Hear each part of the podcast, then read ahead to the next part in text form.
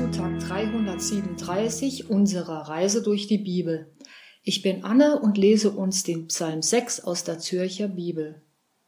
Für den Chormeister mit Seitenspiel auf der achtseitigen Cheminit, ein Psalm Davids. Herr, strafe mich nicht in deinem Zorn und züchtige mich nicht in deinem Grimm. Sei mir gnädig, Herr, denn ich verschmachte Heile mich, Herr, denn meine Gebeine sind erschrocken. Tief erschrocken ist meine Seele.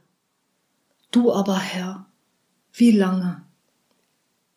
Kehre wieder, Herr, errette mein Leben. Hilf mir um deiner Gnade willen.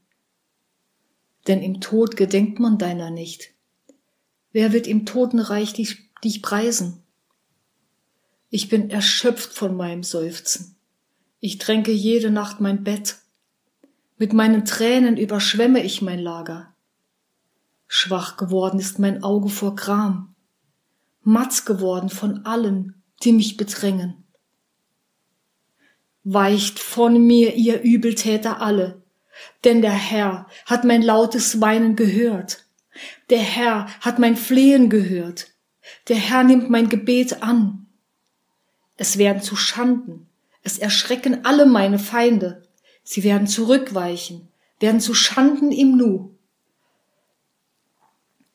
David, der hochgelobte König, hat nicht nur Glaubensstärke und sichtbare Siege vorzuweisen. Er erlebt mehrmals in seinem Leben, wie innere und äußere Feinde ihm heftig zusetzen. Situationen, die ihm den Schlaf und die Ruhe rauben. Hier in diesem Psalm beschreibt er uns so eine schlaflose Nacht. Ich kann mir David bildlich genau vorstellen, wie er sich die Augen ausweint, wie ihm das Schlachtfeld seiner Gedanken und Gefühle körperliche und seelische Schmerzen zufügen, die ihm alle Kraft rauben. Er quält sich mit seinem eigenen Versagen herum, mit den Schwächen, die er vor Gott zugeben muss, und mit dem Versagen, das andere ihm in ihrer Bosheit antun. Er wird von außen und von innen bedrängt. Es geht ihm hier wie Jakob in der Nacht, bevor er seinen Zwillingsbruder Esau nach 20 Jahren wieder treffen wird. Er hat wahnsinnige Angst vor seinem Zorn, Angst, dass er ihn und seine Familie vernichten wird, Gewissensbisse, die ihn wegen seiner Schuld gegenüber Esau quälen. Gott lässt zu, dass er innerlich und körperlich zerbrochen wird. Gott lässt auch Umstände in unserem Leben zu, die uns zutiefst zuwider sind, die uns ganz offen zeigen, wer wir selbst sind und dass wir uns immer wieder ganz falsch einschätzen. Viel besser und stärker in der Regel. Wer bittet Gott schon, ihn zu züchtigen, bis er matt auf seinem Lager liegt? Aber hätte ich selbst eine Minute über Gottes Willen und meine Verfehlungen ihm gegenüber nachgedacht, wenn er nicht in seinem heiligen Zorn Menschen und Umstände in mein Leben gelassen hätte, die mir den Schlaf rauben, die mir Angst einjagen und die mich müde und matt machen, weil ich sie mit meiner eigenen Kraft überwinden will.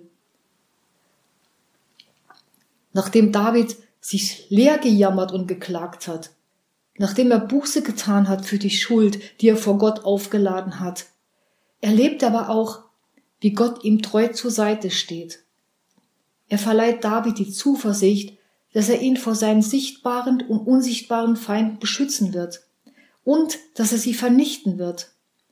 Er schöpft neue Kraft, vertraut auf die Treue Gottes und wird sein Leben weiter mit Gott gehen. Dem Allmächtigen, der die Macht hat, Feinde zu vernichten und Feinde im Leben zuzulassen. Ein schöner Psalm. Er erinnert mich daran, dass Gott mich nie allein lässt und wenn die Nacht noch so schwarz wird, dass er meine Tränen sieht und meine Gebete erhört. Gott wird mich züchtigen und mich beschenken, beides in richtigem Maß. Und in der engen Beziehung zu ihm werde ich beides verstehen und für beides dankbar sein. Heute ist ein guter Tag für einen guten Tag. Lass sein Wort in deinem Leben praktisch werden.